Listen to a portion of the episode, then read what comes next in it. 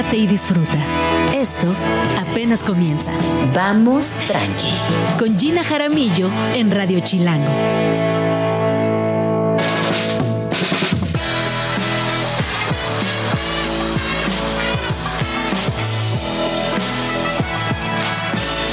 Muy buenos días, son las 11 de la mañana en punto. Es jueves 5 de octubre y estamos completamente en vivo en Vamos Tranqui, aquí en Radio Chilango en el 105.3 de FM, transmitiendo desde la Ciudad de México. Y el día de hoy tenemos un programa muy bonito. Es día de les docentes y vamos a hablar de cuál es eh, la educación en este momento, cuál es el estatus general en la educación, cambió o no después de la pandemia, qué necesita un mundo tan complejo y tan cambiante como el nuestro y también una realidad y es que nos estamos quedando sin maestras, sin maestros, sin maestres. Los docentes están atravesados por una crisis eh, que tiene que ver con las familias, con las escuelas, con la misma sociedad y de esto estaremos hablando con Adolfo Rodríguez de UNESCO México. También hablaremos acerca de las cosas que no nos dijeron y otras que sí, pero no son ciertas. Para esto nos acompaña la Margator el día de hoy que nos va a presentar su libro y un montón, un montón de datos, situaciones, circunstancias y, por qué no, hasta bromas al respecto. También hablaremos acerca del mezcal artesanal. Hay una convocatoria artística que les va a encantar porque reúne lo que más nos interesa, cultura, tradición y arte contemporáneo. También eh, los, los voy a invitar al teatro el día de hoy. ¿Qué pasa con las relaciones amorosas en un contexto del que se habla muy poco? ¿Cómo aman y se enamoran las personas con trastornos de personalidad? Seguramente han pensado muy poco en esto, pero es una realidad y más adelante nos enteraremos de qué pasa por ahí. Escríbenos en Twitter o Twitter o X o X o como le quieras llamar arroba Jim Jaramillo y arroba chilango.com. Uso el hashtag Vamos Tranqui. Son las 11 con 7 de la mañana y como les decía, hoy es el Día Mundial de la Docencia. Estamos primero que nada felicitando a todas aquellas personas que se dedican a la docencia porque de verdad que es una chamba difícil, pero también es hermosa, es, es, eh, es, un, es un proceso donde no solamente se vinculan con personas más jóvenes, sino que también constantemente regresamos a esos profesores, a esas profesoras que nos cambiaron la vida. Siempre hay alguien que, que en mi caso, por ejemplo, mi maestra Cintia de Historia del Arte en Prepa me cambió la vida. Por completo dije, esta chava, ¿qué me está, ¿de qué me está hablando? Y a partir de su clase, pues digamos que tomó un rumbo definido mi existencia y estoy segura que quienes nos escuchan hoy podrán recordar a aquella persona, aquel maestro, maestra que, que algo les dijo, que algún conocimiento les compartió, algún regaño a tiempo les, les dio y su vida pues se transformó. Así que un abrazo gigantesco a todos aquellos, a todas aquellas que nos escuchan y se dedican a la docencia. Está conmigo Adolfo Rodríguez, él es coordinador de programa del sector educación de la Organización de las Naciones Unidas para la Educación, la Ciencia y la Cultura, UNESCO en México. Bienvenido Adolfo, ¿cómo estás? Bien, muchas gracias, encantado de estar aquí en tu programa. Oye, pues platicábamos ahorita fuera del aire que hoy hablar de la docencia tiene muchísimas aristas. Eh, en el año 2023, en el Día Mundial de las y los Docentes, busca primero que nada dignificar y valorar la importante labor de la profesión docente para que este pase a ser una de las prioridades de la agenda mundial. Yo no sé, Adolfo, yo te hablo como mamá. Yo soy eh, madre de dos hijas en, primaria, o sea, son todavía pequeños, menores de 12 años, y sí noto que hay una crisis por ahí. Eh, hace poco leí un ensayo de Carlos Escliar, que es eh, un filósofo argentino que tiene una larga investigación en docencia y acuñaba un término que me pareció genial, la orfandad de los docentes. Es decir, hoy profesores y profesoras no solamente se encuentran señalados, son castigados y también eh, les hemos quitado ese, ese rango, ese margen de autoridad sobre las infancias. Hoy no pueden regañar, no pueden castigar, los chats de mamás y papás no ayudan. ¿Tú qué piensas de esta crisis o no hay una crisis? Bueno, en realidad es una crisis cultural la que estamos viviendo en todos los ámbitos de la vida, desde el familiar, desde el ámbito de la pareja y de las instituciones tradicionales. como las iglesias, los partidos políticos y la escuela, por supuesto, llega a esta crisis también de eh, autoridad. Es decir, cómo a mí un político me va a decir, cómo a mí un religioso un docente me va a decir lo que tengo que hacer. Eh, se han puesto eh, en cuestionamiento estas figuras tradicionales. Ya desde hace varios años se vienen erosionando la, autoridad total sobre las personas. Eso ha estado bien y no porque no ha habido una figura social que sustituya esa, este, como tú dirías, esa paternidad, le voy a decir, en, este, en contraposición de la orfandad, esa paternidad que sí tenían ciertas figuras sobre nosotros. Es decir, en algún momento le hacíamos caso a un profesor, a un entrenador, a alguien que nos orientaba y nos y representaba para nosotros una figura relevante. Ahora eso ha ido perdiendo fuerza porque eh, tenemos una crisis cultural generalizada, sobre todo a raíz de que las tecnologías están impactando tan fuerte en nuestra vida cotidiana. Este, la información corre por muchos, muchas vías y entonces el maestro deja de ser el poseedor del conocimiento y del aprendizaje también. Pero ojo, ¿no? Que claramente hay, muchísimos lugares donde hoy podemos abastecernos de información, podemos generar incluso nuevos circuitos de, pensamiento crítico, etcétera. Pero sí es en la escuela donde formamos individuos, sí es en la escuela donde la mayor, eh, o sea, donde tenemos los vínculos más cercanos, nuestras amistades que muchas veces son de por vida, eh, también el contexto sin autoridad en la infancia y en la adolescencia, pues es complejo, porque si necesitas a alguien que te guíe, porque estás en una edad formativa. Yo te pregunto a ti, ¿qué pasa o, qué nos aconsejas a nosotras, las mamás, que constantemente quitamos esa dignidad eh, a los profesores? Y lo digo en, toda la extensión de la palabra. Yo no sabes cuántas veces, eh, no solamente he, incurrido en, en, estas actividades, decir, no, es que la profesora no pone atención y hay bullying y no se da cuenta y luego siempre digo, híjole, pero también tiene una chamba bien dura porque son 26 alumnos, 26 mamás y 26 papás presionándoles, exigiéndoles que den resultados. Mira, te voy a poner un ejemplo. Una gran amiga mía es docente, ha sido docente los últimos 20 años de su vida. Y ella da cuarto de primaria en un colegio particular aquí en la Ciudad de México. Y tenía constantemente un problema con un chiquillo. El chiquillo va y le dice a su mamá y la mamá le da un reloj inteligente. Eh, entonces le, marca y graban a, la, mi amiga que es maestra. Me decía, la verdad es que se hizo un problema tan grande de algo que únicamente tenía que ver con, lo básico, estar sentadas, guardar silencio y poner atención a la clase. Nunca le falté el respeto, nunca lo señalé, nunca lo etiqueté, jamás lo agredí. Y, y digo, entonces, ¿dónde estamos, ¿dónde estamos hoy? ¿Qué podemos hacer respecto a esta orfandad, también a esta crisis donde donde como bien mencionas sucede en muchos otros ámbitos. Y desde tu trabajo, ¿qué observas? Bueno, primero que la tarea del docente, como bien lo has dicho, es muy compleja, más compleja que nunca, que nunca en toda la historia. O sea, ser hoy, hoy un maestro es una labor más difícil que toda la historia de la humanidad. ¿En qué sentido? Porque eh, tenemos, como comentaba hace un momento, información por muchos lados. ¿sí? Una crisis también eh, social que está llegando a, nuestras instituciones. Eh, mucha también mm, en, el término de las familias, mucha desunión familiar. y, jóvenes que están cayendo en una espiral de violencia que por desgracia va en ascenso. A nivel mundial, la UNESCO ha generado informes sobre la violencia que se registra en las escuelas. Entonces ha crecido eh, tanto en el ámbito presencial como en las clases virtuales. Por ejemplo, los discursos de odio, este, la discriminación e, incluso expresiones terribles como que han quemado niños, como que han golpeado maestros. Y ese es el escenario que tenemos actualmente a nivel mundial. Entonces, una prioridad de la UNESCO es la convivencia. La convivencia, porque fíjate que en la escuela no solamente se va a aprender contenidos o temas, ¿no? sino se va a socializar, se va a construir ciudadanía, se va a aprender a respetar límites.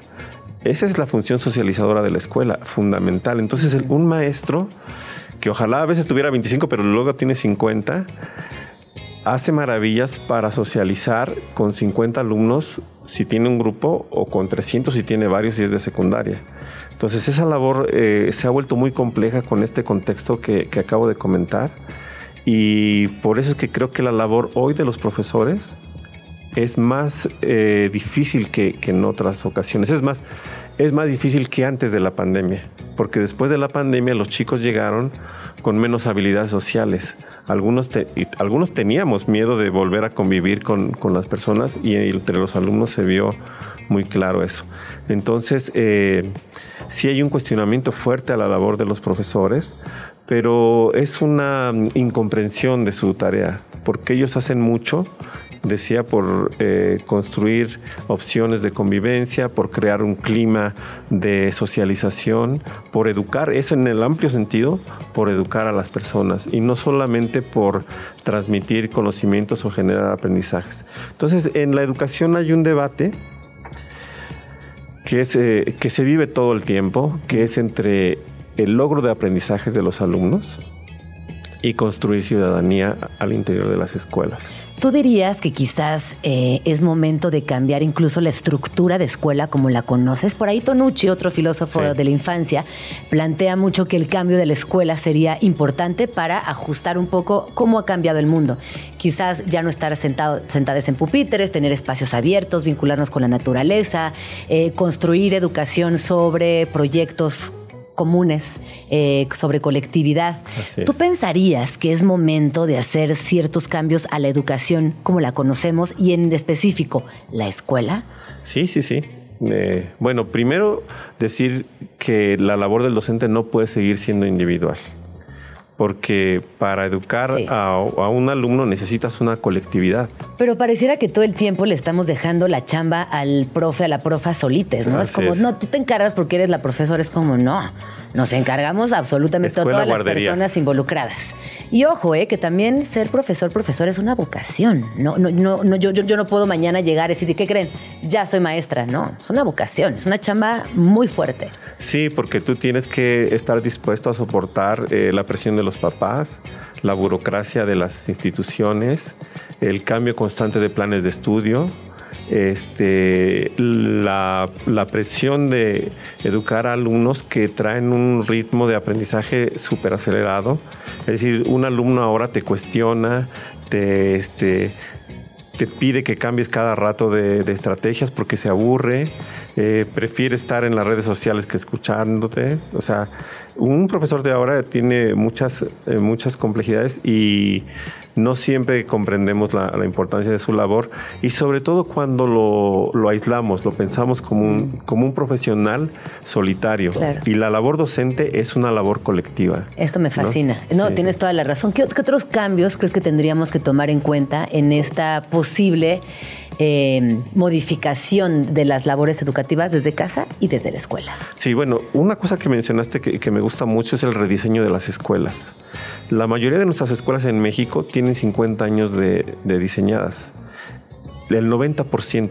Imagínate lo que hemos cambiado en 50 años. En 50 años no existía internet donde teníamos la población que tenemos ahora. Sí, sí, sí. Y, pero no solamente en México, en todo el mundo. Se dice que solo el 1% de las escuelas en Estados Unidos, fíjate, en Estados Unidos, está rediseñada para una educación del siglo XXI.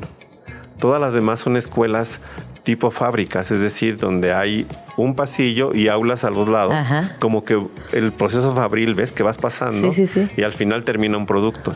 Y ahora no, las escuelas tienen que estar interconectadas, abiertas a la comunidad, como mencionabas, dando oportunidad para que los estudiantes convivan con la naturaleza, eh, practiquen al aire libre. En la pandemia los alumnos dejaron de moverse 40%. Sí, no, una locura, es un montón. Entonces no podemos seguir teniendo a los estudiantes así. Tenemos que rediseñar los espacios escolares. Ese es un tema. Bueno, pero tú y yo también crecimos en, entornos muy estáticos. Yo iba a la escuela, me sentaba... Eh, y, una hora de una clase de historia, una hora de clase de mate.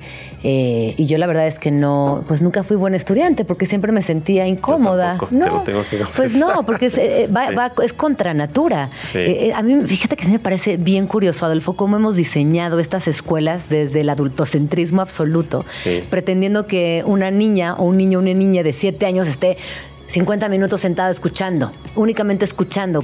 Es, es- es absurdo. Va, es, va en contra de la naturaleza de las infancias y juventudes ese modelo educativo. Sí, sí, sí. Y bueno, fíjate que ahí la nueva escuela mexicana de, de- de ahora del gobierno de, eh, de López Obrador. De las controversias. de las controversias. ha metido temas interesantes. Un- uno de esos temas tiene que ver con la participación de los estudiantes, porque tú lo dijiste muy bien, no podemos seguir en el adultocentrismo. Entonces, ¿vamos a dar realmente la palabra y la decisión a los estudiantes, sí o no? Porque no se valen estas cosas de representaciones falsas, de que pones a un niñito, ya sabes, a un niño, a una niña, a uno de- lo desplazas de, este, mm, no sé, de lo que sea, eh, en- para dar un, un sentido de diversidad y de inclusión. Eso no ha funcionado en años, No. donde tú y yo hemos estado ahí este, en las ceremonias escolares. Necesitamos que los chicos tomen decisiones. Sí. Y mira, ahí he estado en foros, estuve la semana pasada en un foro que se trataba de juventudes. Ajá. ¿Sabes que no había ni un joven? Ah, no típico. Es que eso pasa todo el tiempo. Eso, eso es. eh, a mí me, me da. Ya, ya me da risa. Es como, Sí. bueno, sí. El, el Festival de las Infancias sin Juventudes. Ni un chamaque, ni una chava, nada. Así es. Entonces necesitamos modificar. Primero, fíjate que más que programas de estudio y libros de texto, que la UNESCO no está metido en esas cosas. Te voy a decir por qué. Porque la transformación de, la educación requiere un sentido diferente de relacionarnos entre docentes, alumnos, padres de familia, comunidades escolar. Ese es lo principal. Los libros de texto sí, pero ¿quién en el siglo XXI se educa con un solo libro? No, nadie. Nadie. No. Bueno, lo- hay comunidades que solo tienen acceso a un libro, pero eso es una injusticia social, no es una perspectiva pedagógica. Entonces, si tú centras el debate en los libros de texto, estás en el siglo pasado, estás en, en el tema, de- en el siglo de Torres Bodet. Hoy se requiere una comunicación multidireccional, porque las familias también tienen mucho que enseñar a las escuelas. No solamente las escuelas tienen que dotar de, de las habilidades y conocimientos a los chicos, sino quién mantuvo a la, a la pandemia, en la pandemia a los chicos, las abuelitas, los primos, los tíos, mientras los papás tenían que trabajar. Sí, es verdad. Entonces esa familia ampliada, ese aprendizaje interge- intergeneracional es muy importante y México tiene ahí fuertes este, valores, una cultura muy importante de educación intergeneracional que tenemos que aprovechar, reconocer y, y aprovechar esos valores de nuestras comunidades y meterlos a la escuela. Sin duda. Ay, me encanta todo lo que dices. Eh, creo que es un tema muy interesante que tendríamos que. Pues que, que conversar más, hablar más de esto eh, y sobre todo también en un momento de, de nuestra vida que como dices, no, no, no podemos eh, enfrascarnos en debates donde solamente hablemos de un libro, cuando la educación es muchísimo más que eso. Me quedo también con, con esto que mencionas, Adolfo, de la colectividad. Creo que al igual que muchas causas, y una palabra que a veces está muy sobada, pero que en este, en este caso preciso sí aplica. Tenemos que educar desde la colectividad, acompañar a nuestras infancias. Y eso que acabas de decir también, si la violencia hoy es una, es evidente que hay mucha más violencia que años atrás en todas las escuelas, en muchos países en el mundo, si no es que en la mayoría, actuemos desde ahí también, hagamos ese acompañamiento emocional, hagamos ese acompañamiento de comunicación que quizás eh, no está en el, en el volumen 2, 3 y 4 de matemáticas, sino es en el, en el habla, en la escucha y en, la- en el acompañamiento también desde lo emocional. Sí, sí, y fíjate que eh, ahora el tema de Día Mundial de los Docentes es eh, la falta de 44 millones de maestros alrededor del mundo. Nos estamos quedando sin profes. Sí, eh, sobre todo en los países más, más pobres, pero también en los países eh, adelantados como Estados Unidos y el norte de Europa, se están quedando sin profesores porque está dejando de, de ser una profesión eh, llamativa. No, y con el sueldo, además. Pero ¿sabes por qué? En los países adelantados, por el reto tan grande que implica ser maestro. Esto que hablábamos previamente. Sí, sí, sí. sí. Eso es, es, dice, es o sea, socialmente es asfixiante lo ser que dijo- profe. lo, que, Sí. lo que pasa con tu amiga es el ejemplo claro. Sí. Es mucha presión por tan poco. Sí. Bueno, entonces se necesita mucha vocación y mucha convicción de decir, yo lo tengo que cambiar aunque me cueste mucho. Entonces, pero de eso quiero decirte que en México tenemos muchos maestros valiosos. En México tenemos más de 2 millones de maestros, 35 millones de estudiantes, tenemos el quinto, el quinto sistema más grande del mundo. Casi, casi nuestro sistema educativo es todo Argentina. Entonces tenemos una tradición y un número de profesores que son muy valiosos y que están dando todo por los alumnos. No, y a ver, en México esta red de profesores, profesoras, eh, históricamente ha sido un privilegio ser profe. Es algo que vas a la normal, te preparas, eh, te instruyes y, es reconocido. Pero es verdad que también los sueldos no ayudan y que la sociedad asfixiante tampoco. Y tienes que regresar otro día, Adolfo, porque ya se nos acabó el tiempo y es un tema que, hay que darle. Hay que seguir estamos en crisis. Ojo, sí hay crisis de docencia, así que por favor no echen en saco roto esta conversación. Yo como mamá me lo digo a mí y, se los, y les invito a que ustedes también hagan esta reflexión. ¿Qué estamos haciendo desde casa para acompañar a nuestras infancias y a nuestros docentes de una manera amorosa, respetuosa y empática? Muchísimas gracias, Adolfo. Adolfo Rodríguez es coordinador de programa del sector Educación de la Organización de las Naciones Unidas para Educación, la Ciencia y la Cultura UNESCO en México. ¿Dónde te podemos seguir? ¿Dónde podemos seguir eh, a la UNESCO en México? Bueno, está la página de, UNESCO, UNESCO México en particular. Les recomiendo mucho la biblioteca digital de la UNESCO que se llama UNESDOC así como de UNESCO, UNESDOC. Ahí encontrarán todo el material y todos los, eh, los recursos que hay para maestros y también para familias. Pues ahí está. Muchísimas gracias. Radio Chilango. Mandamiento Chilango número 15. Tacos al pastor en la capital existen miles, pero hay tres tips para saber si van a estar chidos. 1. Se aprecia un trompo campeón carboncito, un colorcito rojo quemado y de buena forma. 2. Se manejan varias salsas, pero si tienen una salsa estrella, es buena señal. Y 3. Siempre hay un pastorero feliz malabareando cada ingrediente.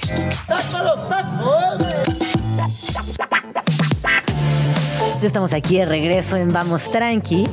Eh, muchas gracias por todos sus comentarios. La mayoría de las personas me decían eh, en ex, en Twitter, que es increíble que todavía sigamos poniendo a los docentes en el último escalón de la escalera. Y pues sí, Así es esto de la educación. Pero bueno, seguiremos más adelante. Oigan, ya está conmigo mi siguiente invitada del día de hoy, Valeria Stoppen. Voy a, voy a ahorrarme tu segundo apellido para no regarla. Eh, mejor conocida como La Margator y nos viene a platicar acerca de su más reciente libro, Las cosas que no nos dijeron y otras que sí pero no son ciertas. ¿Cómo estás, Valeria? Bien, Gina, gracias por invitarme. Oye, eh, qué divertido escribir un libro como el tuyo. Qué divertido también eh, atreverse de alguna manera a tirar los paradigmas. Yo creo que nosotras somos una generación que creció llena de ideas falsas, ¿no? Y que a lo largo vamos creciendo y vamos derribando esos sueños o, o entendiendo que así no era todo lo que nos dijeron y es duro pero tú te diviertes y nos diviertes a nosotras compartiéndonos tu punto de vista. Pues no sé si lo hago por diversión, o por sobrevivencia. por catarsis. Es catarsis, más que nada es catarsis. Te podría decir que sí había un plan y un proyecto y lo hice con la intención de cero. Yo siempre escribo para procesarme a mí, entonces más bien es como mi manera de irme explicando la vida. Oye, y cuando llega la oportunidad de escribir un libro, no es lo mismo estar eh, con tus amigas, tú tienes un podcast súper exitoso, eh, donde además eh, a todo mundo nos hace reír mucho porque plantean ciertas circunstancias de la vida real. y que, ay, no sé si solo pasa en México, pero me da esta impresión de que hasta hace poco había cosas que se comentaban en privado y que ahora después de pandemia y gracias a los podcasts y a las redes sociales y al feminismo y muchas otras cosas más, ya podemos hablarlas en público. ¿Sientes también eso o no? Siento que hay, hay más canales de comunicación y entonces eso hace que se desencartone la conversación, sin duda, ¿no? Y también siento que hay gente que nos vale más gorro que a otras decir lo que tienes que decir sin, sin una agenda o sin seguir un, pues un script. Oye, y tú dirías, hablemos de las expectativas, ¿no? Que obviamente quien tiene expectativas pues sale perdiendo siempre en todo. Siempre. En las relaciones interpersonales, en la maternidad, en los estudios, en cómo te ves. O sea, si tú tienes altas expectativas, seguramente te llevarás una gran decepción. Cuando tú me escuchas hablar de las expectativas, ¿qué son para ti las expectativas? Eh, el peor enemigo de lo más cercano a la felicidad que puedas llegar. Porque nunca va a salir como tú esperas que sea. Y yo creo que hay que aprender en la vida a soltar. Ahora, también es imposible no tenerlas. Claro. O sea, siempre que haces algo, te relacionas con alguien o tal, esperas que salga bien. Imagínate ir por la vida diciendo... Va a salir mal todo. Va a salir todo mal, pues estaría muy cabrón, ¿no? Pero, pero creo que hay que aprender a, a, que sean las menos posibles o las más reales posibles y que dentro de la expectativa quepa la posibilidad de que no salga bien. O sea, también puedes esperar que salga mal a vez. O sea, que exista la puerta, así como en, ¿te acuerdas en Chabelo? ¿no? En las catafixias. En la catafixia, también hay la puerta en donde sale mal y no hay lo que tú querías, ¿no? Creo que eso es, es lo que hay que aprender a esperar, que ojalá salga bien, pero puede que no siempre salga como tú quieres. Y luego hay una cosa de la autoflagelación, ¿no? que, que, tendemos, bueno, no yo, estoy hablando en terapia contigo, me estoy aquí estoy confesando, ¿no? Como que tiendes, bueno, tiendo yo al menos, y cuando, y cuando te veo, yo te sigo en redes, estoy muy pendiente de lo que publicas, es como muy divertido decir, no hay problema, no pasa nada, no hay pedo. ¿Sabes qué creo? Que mmm, todos, todos nos cilindreamos más o menos. Eh, yo creo que es una parte inherente de ser humano. Y creo que una cosa que se nos olvida es que a todos nos pasa lo mismo. A ver, desarrollemos esta idea, me está gustando mucho. Pues eso, o sea, a mí me dicen, es que escribiste pensando como que fuera un manual, cero, cero es un manual, o sea, uh -huh. insisto, mil millones de veces son mis intensidades y se leen bajo su propio riesgo. Pero lo que está muy cañón es que te conecta porque te pasa igual que a mí. Uh -huh. O sea, al final no estoy escribiendo ni descubriendo el hilo negro, estoy hablando del proceso de ser humano, ¿no? Y a todos nos pasan, o sea, en diferentes modalidades, pero todos tenemos éxitos, fracasos, pérdidas, amores, desamores. Eh, es decir, todos vamos transitando por la vida sobreviviendo a lo mismo, ¿no? Sí. De diferentes modalidades, pero al final, pues a todos nos pasa lo mismo. Y yo creo que la gran, la, o sea, el hilo negro es precisamente la, la, necesidad que tenemos de conectar con otros para no sentirnos solos en la chinga perpetua que claro. es vivir. ¿no? ¿no? y hablando de esta chinga perpetua que es vivir, voy a leer algo que viene, porque el libro, eh, bueno, está dividido por capítulos, en, en realidad son, yo diría 18 eh, ideas a desarrollar o 18 momentos sí. que eh, aterrizan constantemente con una página negra y ciertas frases para que no estén escuchando, ahorita se los vamos a poner en video, pero dice, por ejemplo, nadie nos dijo que los buenos amigos son la tabla de salvación para los momentos cabrones de la vida y los mejores regalos para cuando se trata de celebrarla. Y yo veo que tú eres muy amiguera. Eh, tienes podcast con dos de tus mejores amigas, eh, en tus redes sociales te comentan mucho tus amigas, tú le respondes a tus amigas y veo que eh, tienes este, esta facultad, porque yo creo que sí es una facultad, esa posibilidad de generar redes profundas de amistad. ¿Tú dirías que tus amigas te han acompañado en los momentos más duros y en los más horrendos, como dice aquí, o qué son para ti esas amigas? Sin duda alguna. Yo creo que los amigos son el príncipe azul. Ay, amigos y amigas.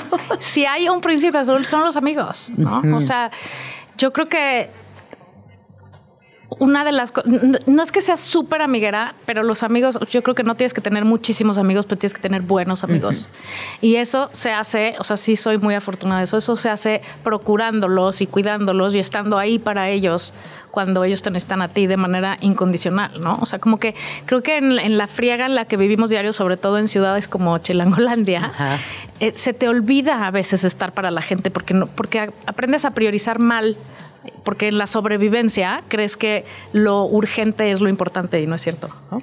Pero entonces dices, no, ya no voy hoy a esto porque no me dio tiempo, luego le hablo, ya no estoy ahí porque quién sabe qué, este, ay, se me pasó otra vez, ¿sabes? Yo creo que una cosa que yo he hecho bien en mi vida es estar siempre, o sea, siempre poner de prioridad en estar para mi gente de la manera que pueda en ese momento, ¿no? Pero estar.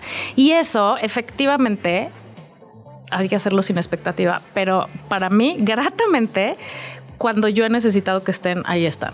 Y eso está increíble porque, primero, no estás solo, ¿no? Y, y, tienes una, las redes, ¿no? Y las, lo que en mi libro digo, las tribus, pues son las que te ayudan a navegar, las que te cargan cuando no puedes caminar, las que sacan el vino cuando hay que celebrar, claro. eh, y te echan la porra, o te avientan del precipicio, o te, o te ayudan, dicen la neta. O te, o te, dicen, bájale tres rayas, sí, siéntate sí, en sí. esa silla, please, ¿no? O sea, señora, ya siéntese. Sí, o sea, como que son los compañeros de vida, ¿no? Y lo que es increíble de los amigos es que además hay de toda la vida, hay nuevos, hay pasajeros, o sea, no todos los amigos duran toda la vida. O sea, todo, cada uno, pero cada uno viene y tiene una función que hay que saber este detectar y valorar en el momento en el que son. Oye, esto de los duelos de las amistades, que yo lo es he aprendido, es muy fuerte. Sí. Yo sí extraño. Hay amigas que eran mis hermanas, mis compañeras, mis todo, y que ahora en la vida adulta no tenemos nada que ver. Y que de verdad yo he procurado hacer cafés, vamos a comer. Y ya no y me doy cuenta que sí. no, yo creo que ya ni siquiera les caigo bien. Como que ya, algo pasó ahí. Sin duda, pues es que cambias, crees diferente, te conectas diferente a los 50 que a los 18, ¿no? Tienes diferentes intereses, tienes diferentes maneras de ser mamá, diferentes maneras de vivir en pareja. Entonces, pues vas como, sigues caminando con la gente con la que sigues pudiendo conectar, aunque sean totalmente diferentes a ti, también eso se puede, ¿no? Sí. Pero definitivamente perder amigos es dolorosísimo, sin duda. Y ya la que lo aceptas es como ya, esto ya, ya fue. Murió la amistad y no, no pasa nada porque, como bien dices, conectas con otras personas, se acercan este, nuevas eh, almas a tu vida, gente, lo que sea, pero, pero sí, sí es doloroso. Oye, voy con otro de los momentos A de ver. página negra. Nadie nunca nos dijo que la vida es para vivirla. Yo me quiero tomar el vino, celebrar mis canas, aprovechar mi experiencia y aprender a quererme exactamente como soy. Al que le guste, qué bien. Al que no, no es mi problema. Hablemos de la edad, que también eh, a veces pareciera que las mujeres tenemos en contra la edad. Eh, se nos exige muchas veces estar flaca, estar guapa, no tener arrugas, este, no tener canas. Eh, y es, es, es doloroso cómo socialmente existe esta opresión respecto a la edad y el género, porque sí tiene que ver con ser mujer. Absolutamente. Desde los productos de belleza que entre más cosas horribles te digan, más los quieres comprar. O sea, este es para pelo horrendo, achicharrado, feo, débil, este, caído, ¿no? Y entonces dices, no, este es mi shampoo. O sea, necesito este. y el de los hombres es para que se vea sedoso, huela delicioso, sean irresistibles y queden este como el príncipe azul. Como el príncipe maldito patriarcado. Maldito patriarcado que nos tiene y maldita industria de la belleza y de la moda que nos, nos hace sentir permanentemente mal. Oye, yo hace poco descubrí un término que acuña una socióloga y escritora que se llama Esther G. Pineda y habla de la violencia estética. Y me parece que es muy prudente hablar más ampliamente y profundamente de la violencia estética y hacer de este término algo cotidiano. Porque la violencia estética existe justo en los productos del pelo, pero en la telenovela donde todas salen con guapura, cinturita, pelazo, este, noviazgo perfecto. O sea, como esta violencia estética que siempre nos induce a sentirnos mal, porque no tenemos el peso adecuado, porque no tenemos el pelo bonito, porque tenemos todo lo que no existe. Entonces, hablar de la, la violencia estética me parece que es eh, importante y te lo dejo por ahí porque siento que ese tema y esa chava te van a gustar mucho cuando, Ah, la cuando la leas. Oye, vamos a otro momento. Nadie nos dijo, ah, bueno, eso tiene que ver con violencia estética. Nadie nos dijo que hay que alimentar el seso y olvidarse un poco del peso. Sí, o sea, todas estas cosas, insisto, ¿eh? no es que yo haya dominado eso, es una batalla constante conmigo misma. O sea, es que yo creo que no te acabas nunca de construir y qué grueso. El otro día platicaba con una amiga eso, qué grueso que por más años que cumplas y aunque lo vayas teniendo más entendido, la batalla con tu cuerpo sigue siendo. Siempre. siempre. Las mujeres siempre, desde chiquititas hasta grandísimas, yo creo que siempre estás como queriendo o ser una talla menos o ser una talla más O tener más chichi, más o chichi tener- o menos sí. chichi. Y nadie está contenta. Nadie. Y yo quiero tu cuerpo y tú quieres el mío, ¿sabes? O sea, y qué mal. Y otra vez, maldito patriarcado, pero de hace mucho, ¿eh? Es- o sea, no es novedad. Yo oí a mi abuela quejarse de su cuerpo toda la Ah, vida. claro. ¿Sabes? Bueno, yo me acuerdo de mi mamá y mis tías. Mami, si me estás escuchando, perdón por el balcón. Eh, yo me acuerdo de mi mamá y mis tías en alguna época, en los 90, yo creo, cuando había una pastilla Slim, no sé qué horas, que era como que todas tomaban en pastillas para adelgazar. Y luego, claro, nos enteramos que era una cosa terrible, que anfetaminas, que bla, que fraude, que no sé qué.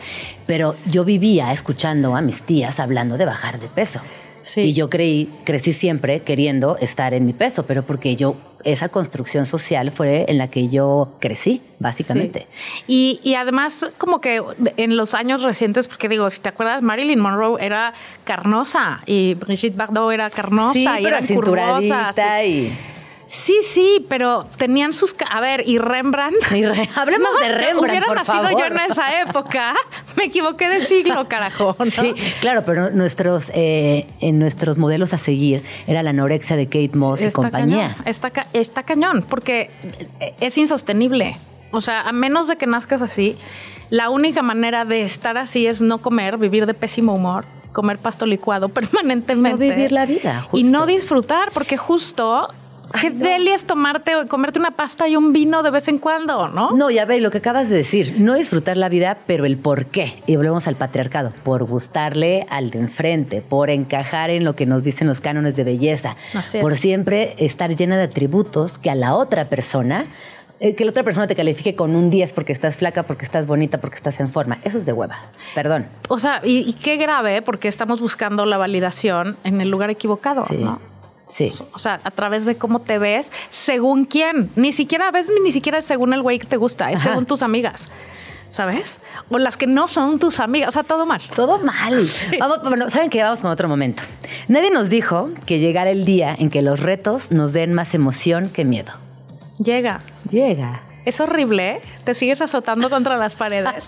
Pero el otro día leí una definición que es cierta. O sea, la- lo, el fen- o el- el- lo que tu cuerpo siente en la emoción del miedo y la, y la emoción, o sea, la, esto, o sea, el, el cuchicuchi de qué emoción esto, es lo mismo. Lo único que, o sea, lo que pasa en tu cuerpo es exactamente idéntico a nivel neurológico, a nivel físico. Lo que cambia es la connotación que tú le pones. Si eso te, si es miedo o si es emoción. Me quedo con este O sea, consejo si es para toda la vida. o emoción. Sí. Sí, claro. Y entre más lo pienso, más digo, sí es cierto. O sea, igual te duele la panza, igual estás como eh, edgy, o sea, como que estás nerviosito, igual. La cosa es qué nombre le vas a poner, ¿no? Y yo creo que la experiencia lo que te hace cuando, cuando como que vuelves como un músculo esta parte de aprender a ejercitar los retos y a ponértelos tú y a como estar en un constante empujarte a ti mismo de tu zona de confort. Odio el término, pero es la verdad. Em, aprendes a, o sea, se vuelven, un- un- les das la connotación positiva, se vuelven emocionantes, ¿no? Eso está muy bonito. Eso me gusta porque, claro, eh, no es lo mismo enfrentar la vida desde la emoción que desde el miedo y que pues sí se parecen, ¿no? Son como Pues, tan cerquita. se supone que neurológicamente es idéntico y cambia la- la- el nombre que tú le pones, o sea, la connotación que le pones. Voy a ir emocionada por la vida. Exacto. Te lo prometo. También Está se vale a veces tener ir, ir con miedo. Sí se vale. Pues Porque es además que- te- es un mecanismo de protección también. Para No, pero más hay ciertas cosas, que, que no puedes ir sin miedo. O sea, la maternidad. Híjole, aunque quieras ir muy emocionada, aunque, Sí, aunque le quieras poner toda la connotación positiva y, y la neurociencia te apoye, híjole, hay cosas que en la maternidad sí dan pánico. Y además el miedo a veces funciona a tu favor y es el drive para hacer esas cosas que, que te aterrorizan. Está bien. O sea, el, mi- el miedo un poco es como la sensatez que tienes que tener de tampoco irte como el borras. Exacto. Este, pero por, y por otro lado es como lo que te empuja a hacer lo que tengas que hacer. Oye, ya casi se nos acaba el tiempo, eh, pero esta me fascina y creo que es mi favorita. Nadie nos dijo que sí, a veces el rey es mujer. Yo creo que sí. O sea, creo que el rey que sea el rey de su vida, nosotras tenemos que ser el rey de la nuestra. Claro. No estar buscando en otra parte. Me encanta. El príncipe azul son las amigas, pero el rey eres tú. 100%. Ay, qué bonito. Bueno, a ver, las cosas que no nos dijeron y otras que sí, pero no son ciertas, ya lo pueden encontrar en todas las librerías, ya hubo presentación, habrá audiolibro. ¿Qué proyecto traes para, para seguir adelante con, con este proyecto? Está en todos los formatos, está en digital, está en audiolibro grabado por mí. Si aguantan mi voz durante, no sé, creo que son seis Oye, horas. ¿cómo fue esa experiencia? ¿Te gustó? Agotadora, Sí, sí. es muy cansado. Muy cansado, pero padre. Y la verdad me ofrecieron, Penguin me dijo, ay, ¿lo puede grabar alguien más? Y dije, no. En el caso. O sea, si No. ya estamos aquí, si lo vamos a hacer, lo hacemos bien, ¿no? Este, mm, me pueden seguir en la arroba lamargator, en lamargator.com están todas mis opiniones que nadie me pidió. Y mm, el tour sigue, sí, bueno, pues yo doy conferencias por todos lados y entonces ahorita el libro va conmigo a todos lados. Oye, ¿y, en tus conferen- ¿y tus conferencias de qué van? Cuéntanos un poquito. Mis conferencias mm, hay de dos sopas, o regaño papás. Ajá, ah, me bien. preocupa y me ocupa mucho la formación de el- los adultos del futuro. Creo que lo estamos haciendo bastante mal. Justo antes de que tú llegaras, estábamos platicando con un Es representante de la UNESCO. Entonces voy por ahí regañando a papás y riéndome con los papás. Y o la modalidad que estamos haciendo por nosotros mismos y por nuestro país. ¿no? O sea, como que son los temas que me... o sea, yo Ay, hablo me preocupa muchísimo lo otro. Como que siento que uno mismo ya como sea, pero las, pero las criaturas. o sea, Pues yo creo que es una, o sea, es un todo, porque si tú no estás bien y no estás haciendo bien las cosas contigo, no las vas a poder hacer bien eh, con tus hijos tampoco, ¿no? Y por lo tanto, con tu país, ni tú ni tus hijos. Entonces creo Claro. que es un, un combo es un importante. combo. Entonces tenemos eh, las conferencias, continúa el tour para el libro, hay audiolibro. Hay audiolibro, está en digital, está en todas las librerías, eh, les llega a su casa vía la, donde quieran comprar en línea, llega a su casa y ¿qué más? Pues ya, eso. Y, Y La pues ya. Burrarisca es mi podcast. A la burrarisca y en redes tú estás como la Margator, La ahí Margator. compartiendo todo el tiempo cosas muy geniales, muy reflexivas, siempre desde el buen humor, porque a veces también pareciera que ya estamos peleados con el humor y hay que recuperarla. Buen no hay que dejarlo morir, Eh, por favor. El buen humor negro. Es que, ¿sabes qué? Ese es el mejor mecanismo de protección, defensa y sobrevivencia, el sentido del humor. Totalmente. Por lo Pues menos muchísimas mí. gracias, por Gracias. venir. Etimologías chidas. Propina viene del griego propinein, en el que pro significa antes y pinein beber. Se usaba para referirse al acto de dar dinero como agradecimiento a quien te ofrece un trago. Hoy en día el uso de la palabra se extiende a cualquier servicio y aunque a veces también es muestra de agradecimiento, es cierto que muchas otras tienen más que ver con una obligación que no siempre das tan de buena gana. Ciudad líquida. Que la ciudad no te liquide. ¿Qué te tomas?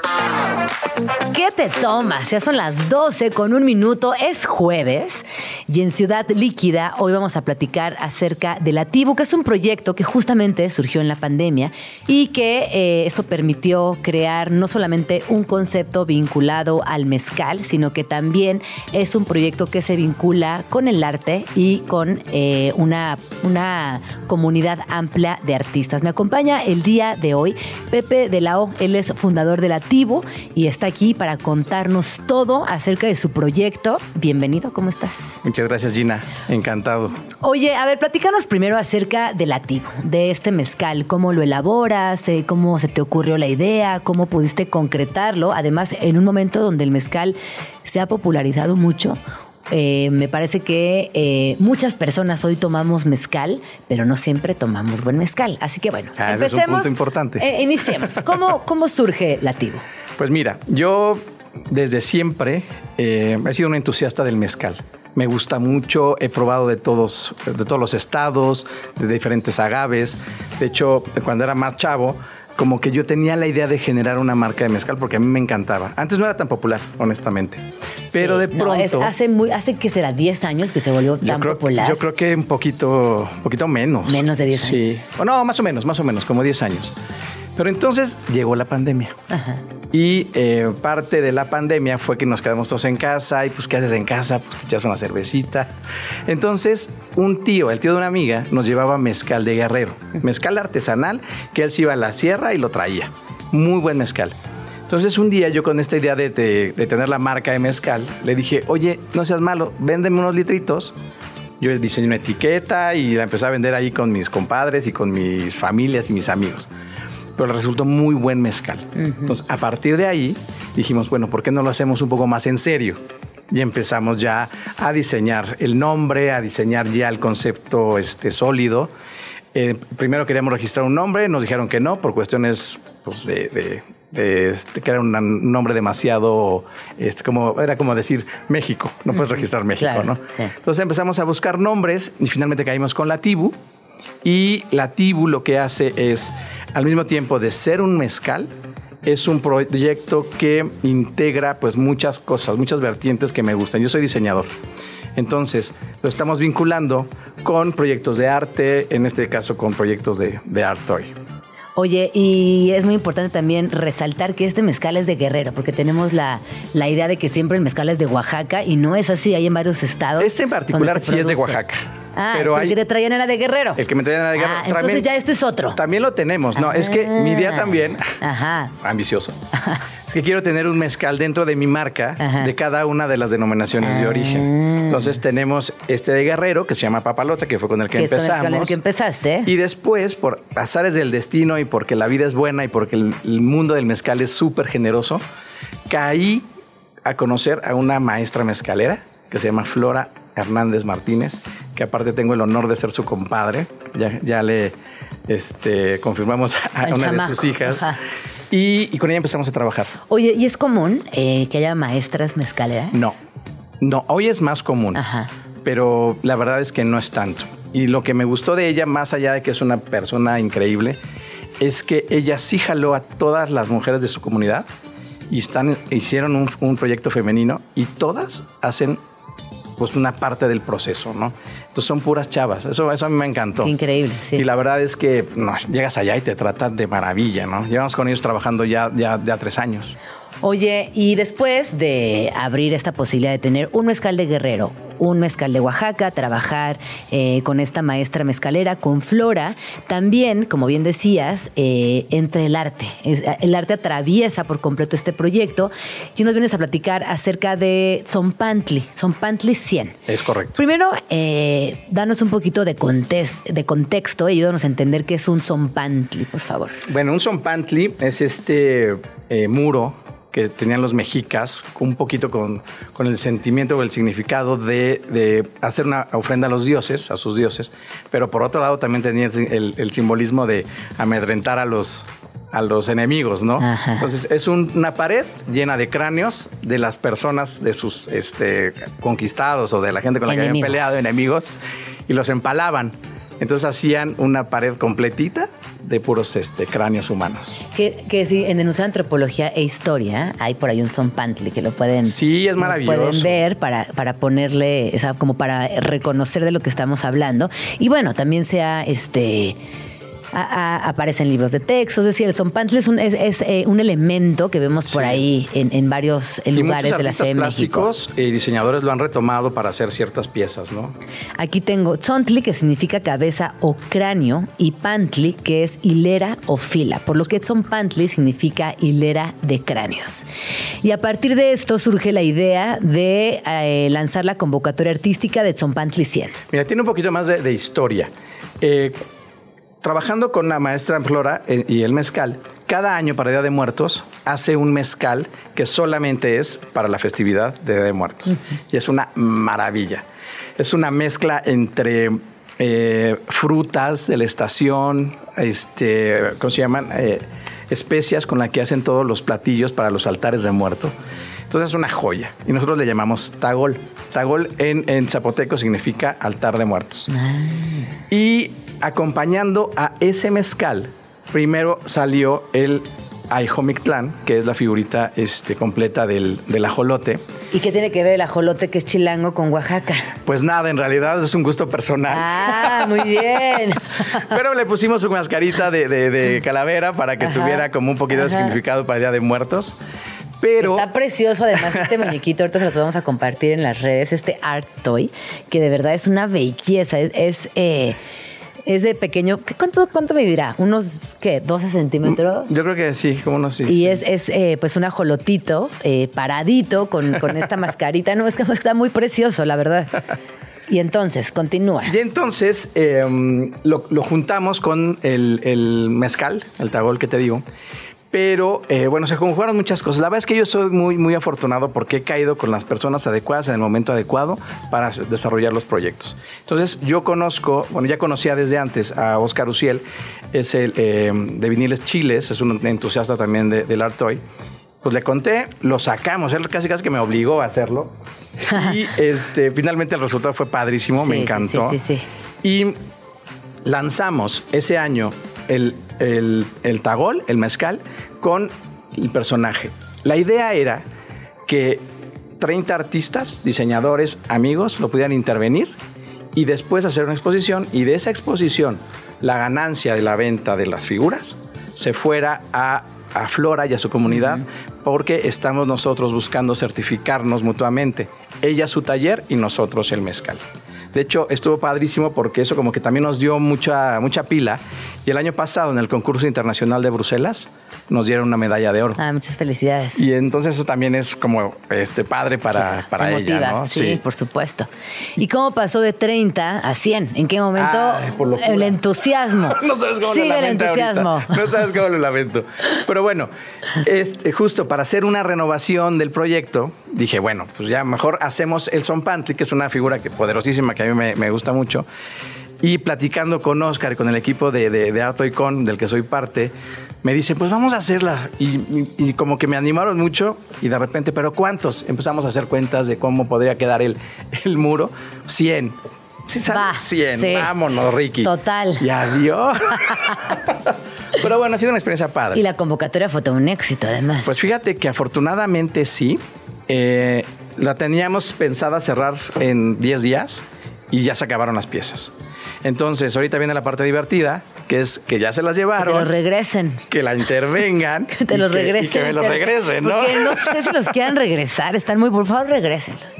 Piensen que es para una buena causa. Yo sé que está preciosa la pieza, que se la quisieran quedar y que formara parte de su colección personal. Pero recuerden que lo más importante de este proyecto es que llegue a su fin y así poder ayudar a las personas involucradas. La verdad es que está muy, muy, muy, muy bonita la pieza. Es más, deberías eh, de pensar en venderlas y que cada quien intervenga fuera de la convocatoria porque sí están realmente se puede, eh, se preciosas. puede. También, también es, eso Ah, se puede. buenazo, buenazo. Pero fíjate que eh, parte de esta, de esta exposición tuvo como origen encuentros con, con amigos, con diseñadores, con gente de- del arte y de la vieja guardia, de aquel circuito de galerías de los 90, 2000 y mm, entonces nos fusionamos en la idea de poder hacer una exposición que conjugara estas dos visiones, la vieja guardia con la nueva generación.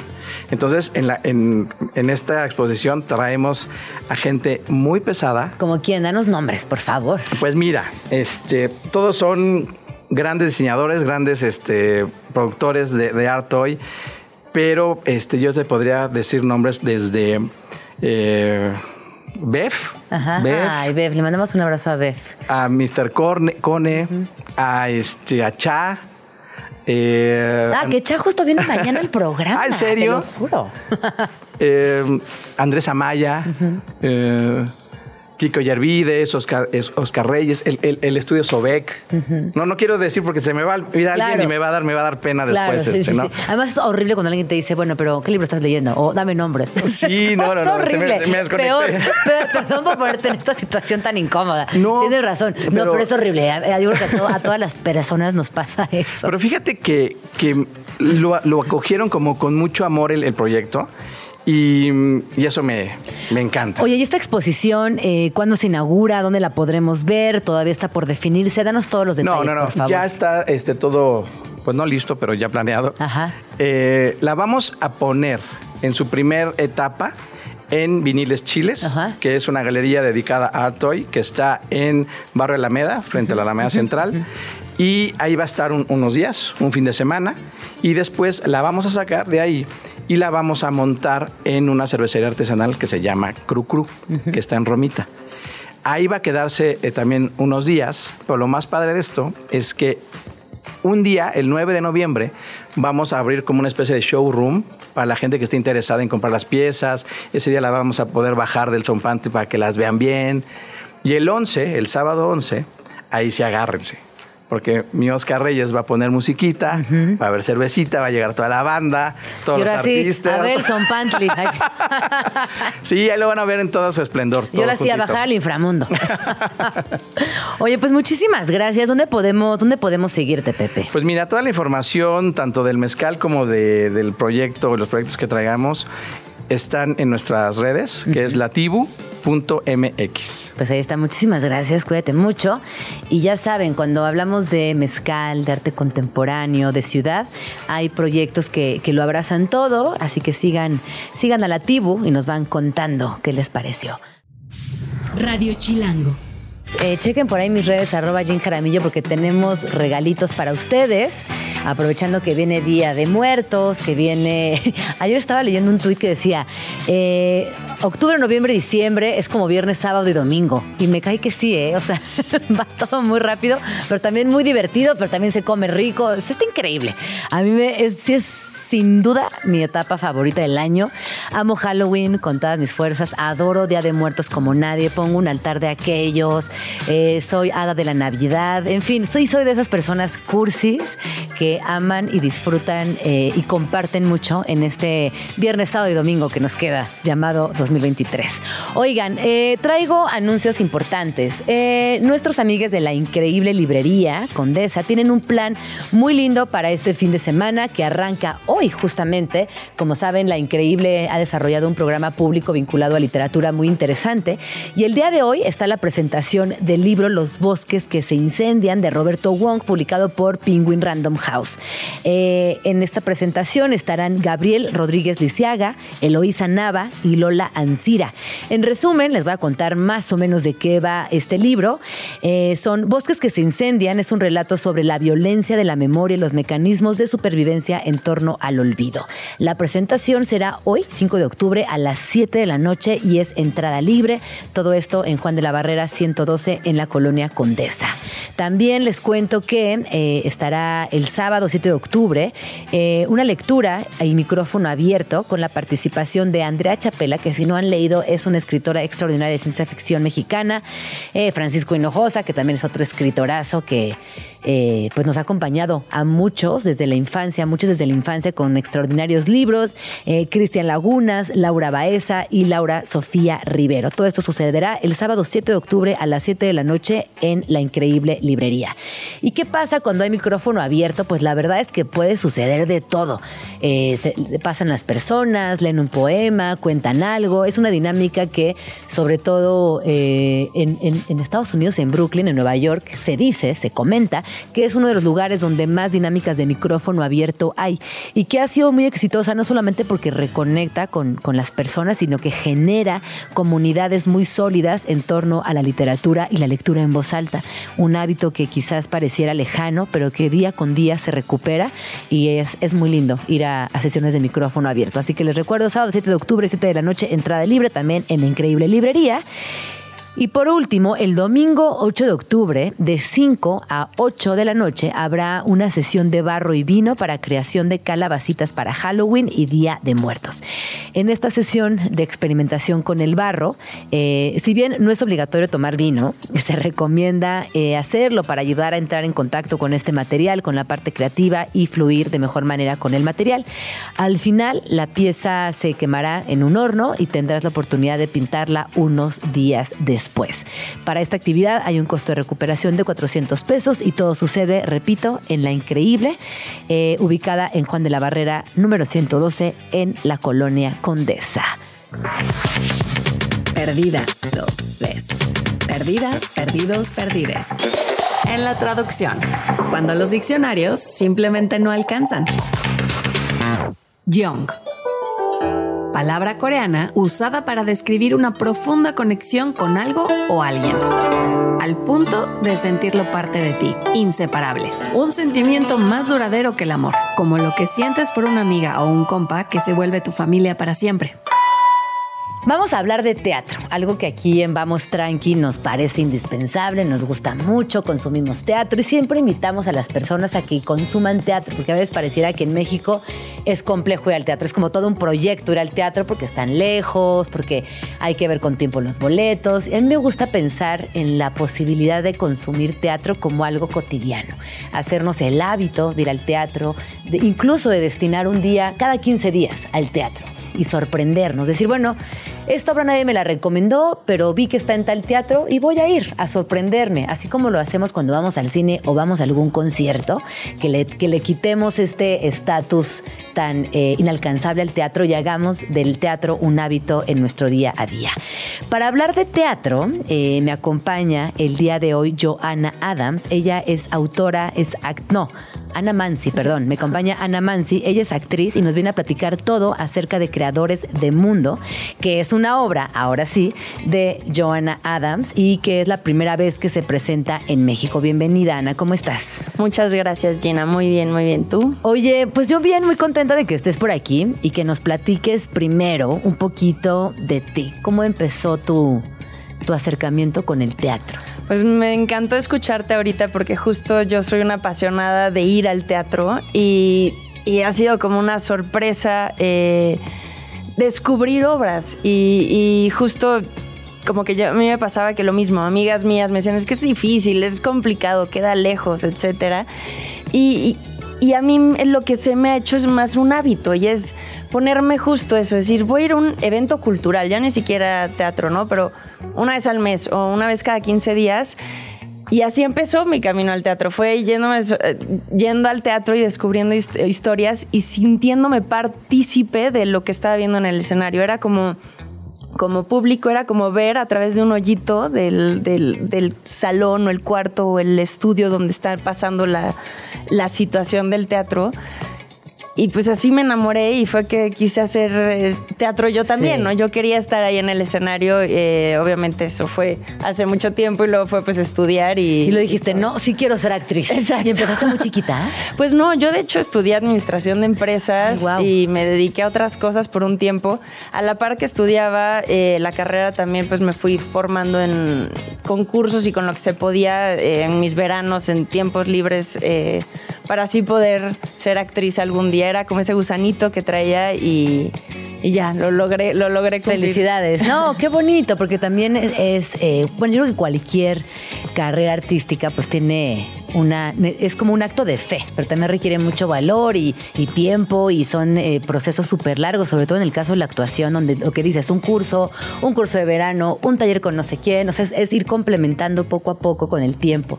A mí también me gusta mucho el teatro y fíjate que en los últimos años es una actividad que hago mucho con mi hija y con mi mamá. Como por separado, como que me doy esos espacios para ir al teatro y a veces voy sola. Cuando de plano ya nadie quiere ir y yo ando eriza de teatro, pues me voy sola al teatro y también lo, lo disfruto mucho y siempre trato de, de- de hacerme un espacio por lo menos una vez cada 15 días para ir al teatro y pasarla bien. Bueno, a ver, vamos a entrar en tema. Hoy nos vienes a platicar acerca de creadores de mundo que es una, una puesta en escena que va del 12 de septiembre al 12 de diciembre, exceptuando algunas fechas precisas. Ahorita se las vamos a dar y se presenta todos los martes, que además es un día muy lindo para ir al teatro porque como que sale de contexto. Teatro en martes, órale, va, teatro en martes. Exacto, no tienes que los planes de viernes ni de fin de semana y estamos ahí en la teatrería, en la Roma, entonces también un punto céntrico. Eh, entonces sí, la verdad es que, que salió esta, esta oportunidad de hacer este proyecto, lo encontramos junto con Hugo Luna, que es el, el otro actor de la, de la puesta en escena. Leímos varias obras, nos salió este proyecto y y ya, bueno, pudimos conseguir que Paula Celaya Cervantes fuera nuestra directora y traductora de la, de la obra. Es, Joan Adams es, es inglesa, entonces pues bueno, tuvimos la oportunidad de, de traerla, digamos que a México este proyecto. Nos ha presentado mucho en, en otras partes de- del mundo, así que, que nos, nos entusiasma mucho poder traer esta historia aquí a, a México. Oye, ahorita fuera del aire platicábamos eh, pues de qué va esta historia y de entrada es comedia, es comedia romántica, lo cual eh, nos viene bien en estos tiempos. Sin embargo, se acerca a un tema un poquito difícil de entender a veces, que son los trastornos de personalidad y el amor.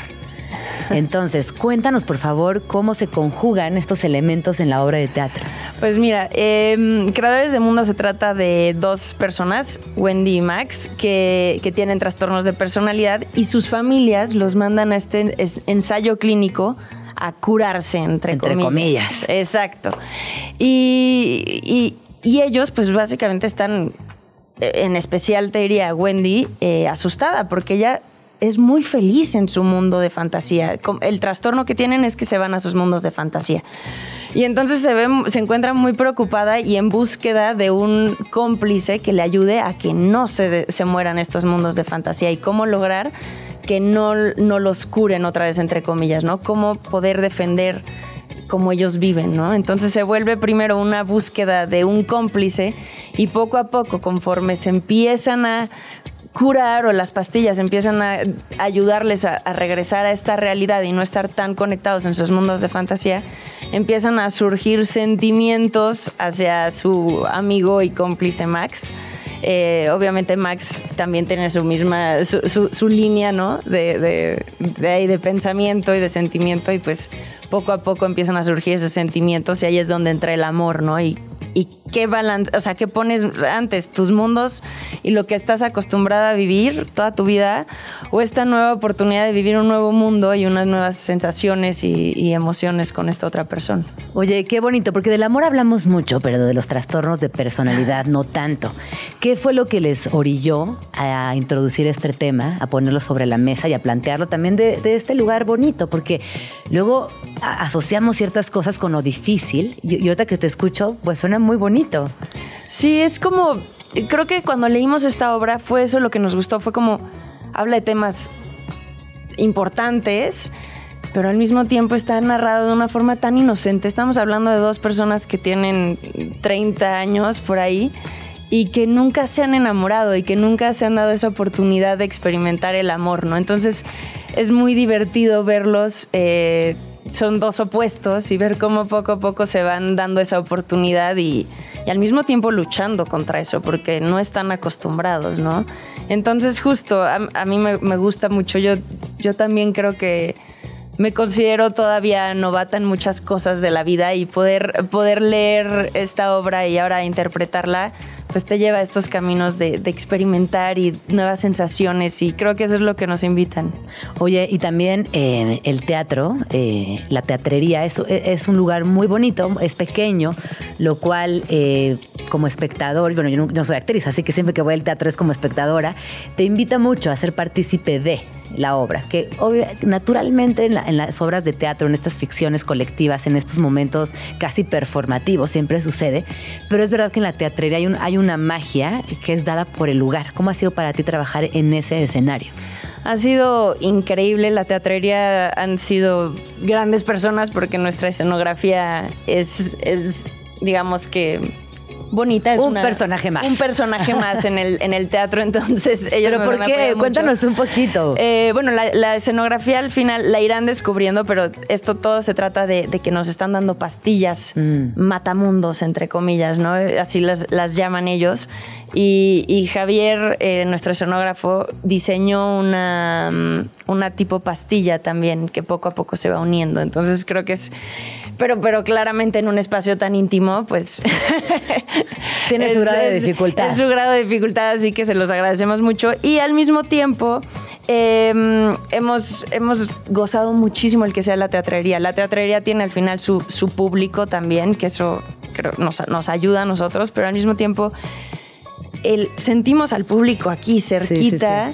Eh, no te quiero decir que los vemos porque, porque estamos en, en escena, pero sí al final puedes comunicarte muy bien con, con el público. Y creo que en esta obra no he sido público, pero he ido a, varias puestas en escena en la teatrería.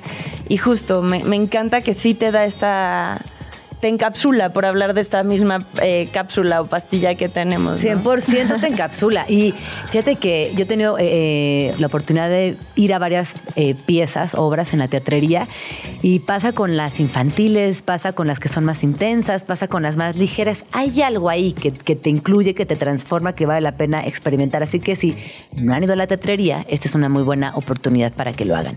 Ana, ¿dónde podemos seguirte? ¿Dónde? Recuérdanos también los días de función y para qué edades está recomendada.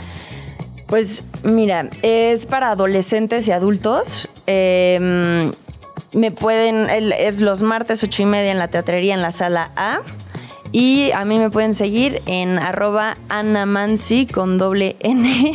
O sea, ana.mansi y ahí me encontrarán. Ahí te encontraremos. Eh, y para las- los temas de, nuestra obra de Creadores de Mundos está en arroba, punto, no, arroba raccoon punto producciones. Pues ahí está. Muchísimas gracias, Ana Mansi, eh, actriz y también quien nos pudo contar un poco de este mundo que realmente suena alucinante y que tiene mucha complejidad, porque ahora con todo lo de los grandes laboratorios, las pastillas, es como un tema súper amplio que se desdobla en, en muchos sentidos y que me parece que es muy puntual. Justo por eso ir a ver Creadores de Mundo. Muchas gracias. Muchísimas gracias a ti, Gina. Ahí está, Creadores de Mundos, ya se la saben, martes, ocho y media en la teatrería.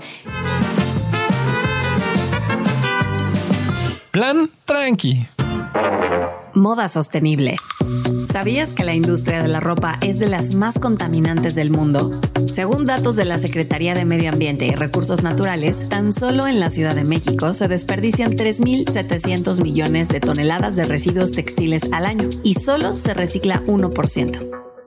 Además, al transportar la ropa también se utilizan combustibles, ya sea que viaje por mar, tierra o en aviones, generando un impacto aún más grande. Y como sabes, es necesario lavar tus ajuares cada tanto, lo que significa agua y energía. Pero no todos son malas noticias, porque hay muchas cosas que se pueden hacer para disminuir el impacto ambiental de la moda y al mismo tiempo verte increíble. Lo primero que tienes que hacer es frenar ese impulso loco de comprar ropa nueva. Hay ropa de buena calidad que a pesar de los años y el uso sigue cumpliendo su función y se ve increíble. La Ciudad de México ofrece varias opciones para ayudar a combatir ese problema. Una de ellas es Closeteando, una tienda que comercializa ropa seminueva de marca para que vendas las prendas que ya no utilizas o para que compras las tuyas ahí. Hay para todos los gustos y tienen precios para diferentes bolsillos. Closeteando está en calle José Martín 202, de lunes a sábado, de 11 de la mañana a 7 de la noche. Café americano. Si necesitas mejorar tu nivel de inglés o simplemente quieres practicar, el Club de Conversación en Inglés del Café del Viajero es la opción para ti. En este espacio conocerás a nuevas personas con las que podrás platicar en ese idioma y ver que también andas de tu inglés. Lo mejor es que puedes hacerlo mientras te echas un cafecito, un postre o algo más llenador del menú, como una milanesa fugaceta, un choripán o una orden de mini pizzas para compartir. Puedes ser parte del Club de Conversación en Inglés todos los martes y jueves de 7 a 8 y media de la noche y los sábados de 1 a 2 y media de la tarde. El costo por persona para entrar al club es de 50 pesos y puedes hacer tu reservación en el Instagram de Café del Viajero o llegar unos minutos antes para que no te ganen tu lugar. Café del Viajero se ubica en Obrero Mundial 240 en la colonia Narvarte. Conciertos. Se acerca el concierto de los Arctic Monkeys en el Foro Sol. Y sin importar si encontraste o no boletos, si eres fan, fan, puedes caerle a la Pop-Up Store Chilanga con merch oficial de la banda, en donde encontrarás playeras, vinilos y mucho más. Por si no lo sabías, las Pop-Up Stores se caracterizan por vender productos en tiempo limitado y se ubican en lugares estratégicos de venta, como avenidas transitadas o incluso en festivales y conciertos. Suelen ofrecer artículos exclusivos y originales para que el público se surta y también se pueden encontrar descuentos en merch oficial. Tienes que saber que es necesario ser de los primeros en llegar para conseguir los mejores objetos.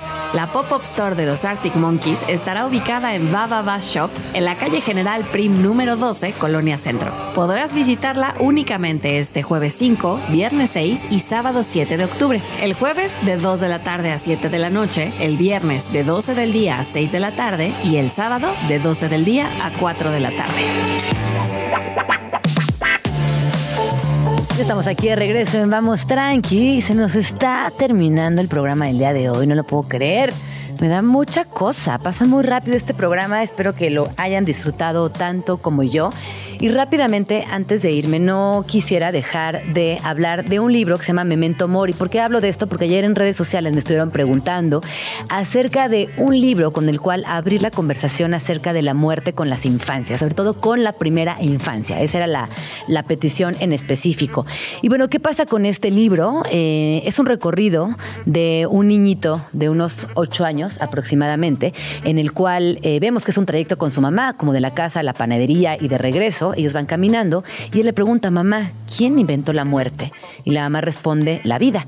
Y le pregunta después, mamá, dime qué cosas pueden morir. Y ella le responde, el fuego puede morir, el sol puede morir, eh, el amor puede morir, la amistad incluso puede morir.